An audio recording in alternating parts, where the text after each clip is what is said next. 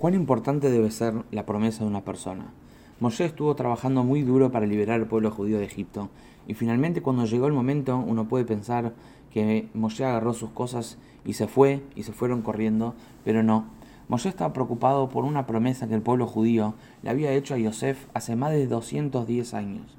Yosef pidió que lo entierren en, en la tierra de Israel, y Yosef había fallecido en Egipto, y ahora llegó el momento que el pueblo judío estaba saliendo de Egipto, y Moshe estaba preocupado en buscar a la tumba de Yosef, a los huesos de Yosef, para llevarlo consigo y poder enterrarlo en la tierra de Israel. Y acá aprendemos algo muy importante, que por más que uno esté muy ocupado, pero una palabra de uno es una palabra. Y así es como empieza la parashá de esta semana, que el pueblo judío sale de Egipto y Hashem los desvía a otro camino. Y durante todo este camino, para que los egipcios no los, no los alcancen y no los eh, agarren en el medio del camino, había nubes de Hashem que los protegían de adelante y para atrás. El faraón de repente se arrepiente, ¿cómo puede ser que tres millones o más de sus eh, esclavos de repente de un segundo para el otro se escapan? Y así es que el faraón mismo agarra sus carrozas y sus caballos y un ejército muy grande salen a perseguir al pueblo judío. Cuando el pueblo judío llega al frente del Yamsuf, frente del río, ahí los Yudim empiezan a reclamar a Shem. ¿Cómo puede ser que nos sacaron de Egipto? En verdad cargaron a Moshe. ¿Cómo puede ser que nos sacaron de Egipto? ¿Que no había tumbas en Egipto? ¿Que tenemos que salir acá para morir acá?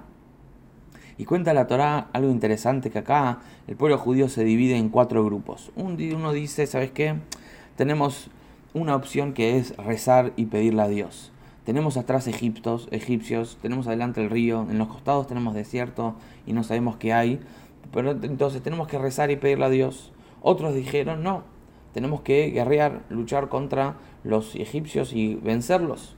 Otros dijeron, de ninguna manera nosotros nos vamos a rendir. Y otros dijeron, sí, nosotros tenemos que volver a Egipto. Y Hashem viene y dice, de ninguna manera, ninguna de las cuatro opciones es una alternativa. La manera es despertar la fe que cada judío tiene y si Hashem dijo que hay que avanzar y avanzar hacia la tierra de Israel, hay que seguir caminando. Y así es que Nachshon, uno de los líderes de una de las tribus, él dice, si Hashem dijo que hay que avanzar, vamos a avanzar. Y él se mete al agua y en el momento que el agua le llega por la nariz, Moshe golpea el agua y se parte y se hacen murallas muy grandes para que los Yudim puedan pasar sobre tierra seca dentro del agua. Este es el famoso cruce del mar, cruce del río que los Yudim, pero cuando los Yudim pasaron y llegaron al otro lado, ahí Moshe golpea de vuelta el agua y las aguas se cierran. En ese momento los Yudim vieron la grandeza de Hashem y creyeron en Hashem y en Moshe su servidor. Cuando ellos vieron que ellos pudieran creer en Hashem, ahí Moshe y todos los Yudim cantaron un cántico de alabanza a Hashem por todos los milagros que ellos vivenciaron. Interesante que acá en el cántico de Moshe dice Az Yashir y entonces cantará. ¿Qué significa? De acá es una prueba clara que Moshe va a volver y vamos a cantar de vuelta a Hashem, refiriéndose a la venida del Mashiach. Y así como Moshe estaba cantando con los hombres, también Miriam, la hermana de Moshe, ella lideraba el cántico de las mujeres. Y acá cuenta la Torah algo muy interesante.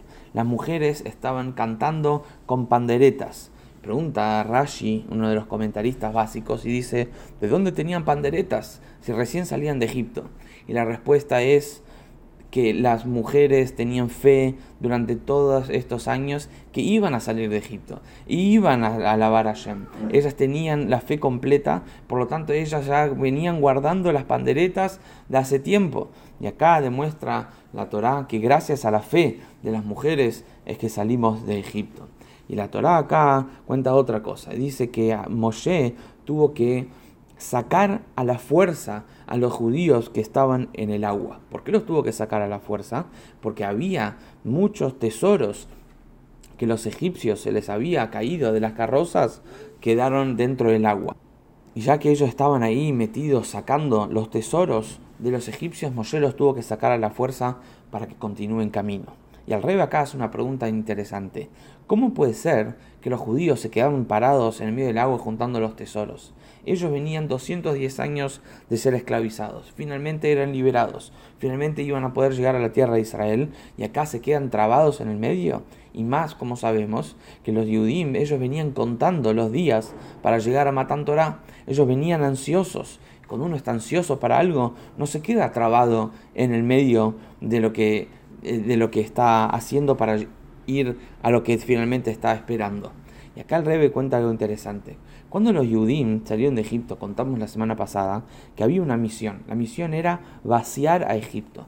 Vaciar no solo de material, sino de espiritual. Todas las energías divinas que podían haber dentro de Egipto, la misión de los judíos era sacarlos y redimirlos y rescatarlos hacia la divinidad. Entonces de repente los judíos llegaron al río, al mar, y estaban en el mar y descubrieron que había nuevas chispas y nuevas em, oportunidades de descubrir divinidad. Por lo tanto, ellos se pararon ahí y empezaron de vuelta a hacer la tarea. El Rebe nos dice algo muy interesante. Cuando una persona está metida en algo, debe hacerlo por completo. Si de repente Hashem nos puso en nuestro camino una nueva oportunidad de encontrar divinidad y de encontrar las herramientas para traer a Dios de vuelta a la tierra, el Yudí debe estar en ello por completo. Hasta tal punto que Moshe los tiene que sacar a la, a la, fuerza, porque ellos estaban totalmente metidos e involucrados en la misión de ellos. Entonces los Yudim continúan camino y llegan a un lugar donde no hay agua y Hashem hace un milagro, le dice a Moshe que las aguas saladas se endulcen. Pero el Yudí sabe quejarse y se seguían quejándose que no había comida. ¿Por qué nos traen acá? Tenemos que morir en el desierto, podíamos estar en Egipto, ahí por lo menos teníamos comida. Entonces Hashem escucha el reclamo de ellos y dice que va a mandar un pan y va a mandar un ave. Carne para la noche y pan para la mañana. Porque para la noche la carne es para eh, gozo y en cambio el pan es para eh, alimento nutritivo y eso es para la mañana. Y así es que cada mañana caía el pan del cielo, el famoso maná, y cada mañana ellos debían ir y colectar la porción para ese día.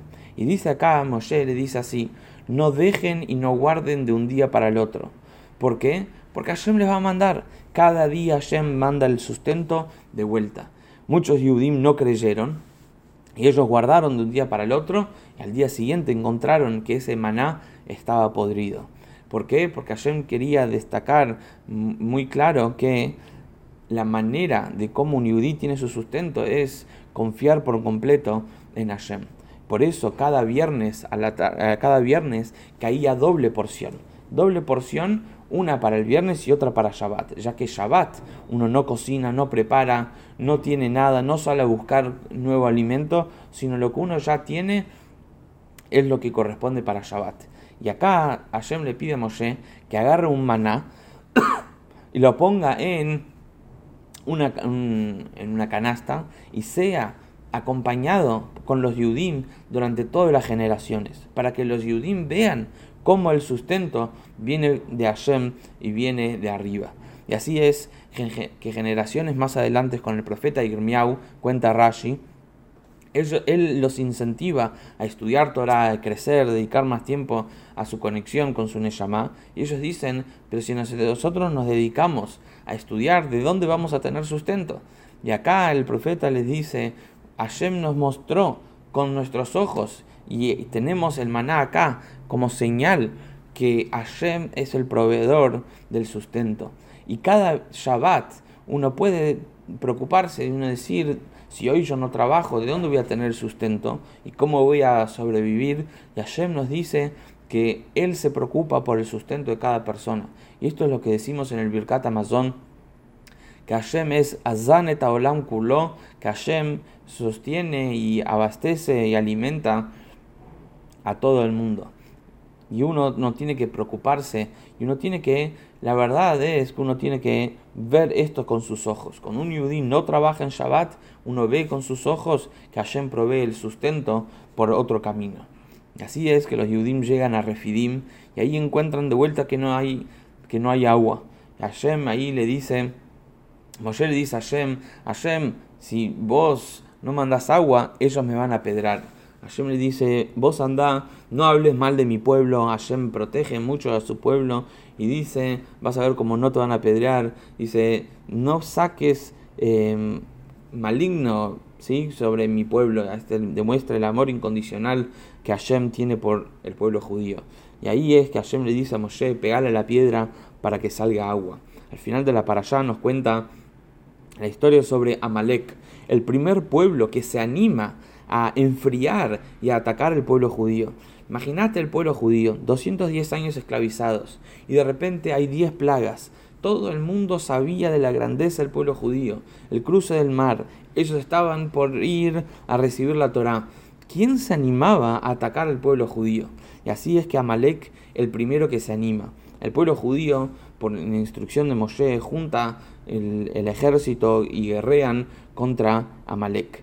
En Hasidut, en la Kabbalah, se explica que Amalek representa la frialdad. Muchas veces uno viene estudiando, creciendo, motivado, inspirado y está en el camino correcto, pero de repente viene Amalek con dudas, con preguntas, con frialdad para que uno no siga en el camino. Y muchas veces Amalek tiene razón, pero enfría. Si enfría, por más que tenga razón, no tiene razón. Entonces esto es algo que tenemos que tener mucho cuidado cuando crecemos y estudiamos en, nuestro camino de judaísmo, el, termómetro es, si es una pregunta buena, nos tiene que alentar a crecer. Si es una pregunta que nos alienta a enfriar y a disminuir nuestro crecimiento, entonces uno tiene que totalmente descartar.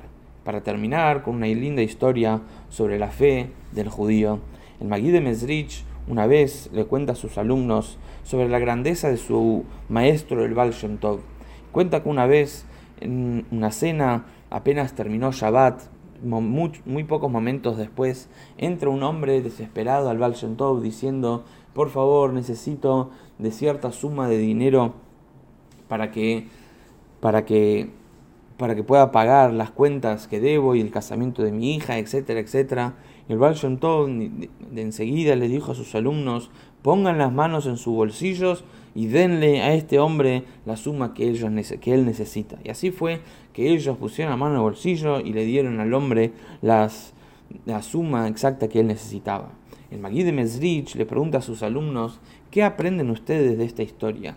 Y así es que cada uno empezó a, a, tener otra interpretación. Uno dijo la grandeza del Baal Tov, cómo pudo hacer aparecer las monedas en los bolsillos de ellos. Y otro dijo, no, la grandeza acá es del Baal del amor al prójimo que él tuvo porque quiso que ellos sean partícipes en la mitzvah. Y otro, el, el Bangui de Mesrich, dice, no, ninguna de esas es la verdadera. La verdadera eh, enseñanza acá es que los alumnos creyeron que en sus bolsillos había moneda, a pesar que recién terminaba Shabbat. Y ellos podían preguntar, pero Reben, nosotros no tenemos plata, recién terminó Shabbat. Eh, si el Baal Tov dijo que hay que poner la mano en el bolsillo y darle al hombre la plata, ellos creyeron. Y ahí sí fue que apareció la plata. Y así es lo que dijimos antes. Los milagros ocurren a aquellos que creen. Y eso es lo que estamos viviendo en esta para allá. Terminamos de salir de Egipto. Egipto son limitaciones. Cuando uno sale de Egipto, sale de las limitaciones que uno se pone. Que nos dé fuerza esta semana de salir de todas las limitaciones materiales y espirituales y poder alcanzar las alturas más, más altas que es con Mashiach en la tierra de Israel. Shabbat Shalom.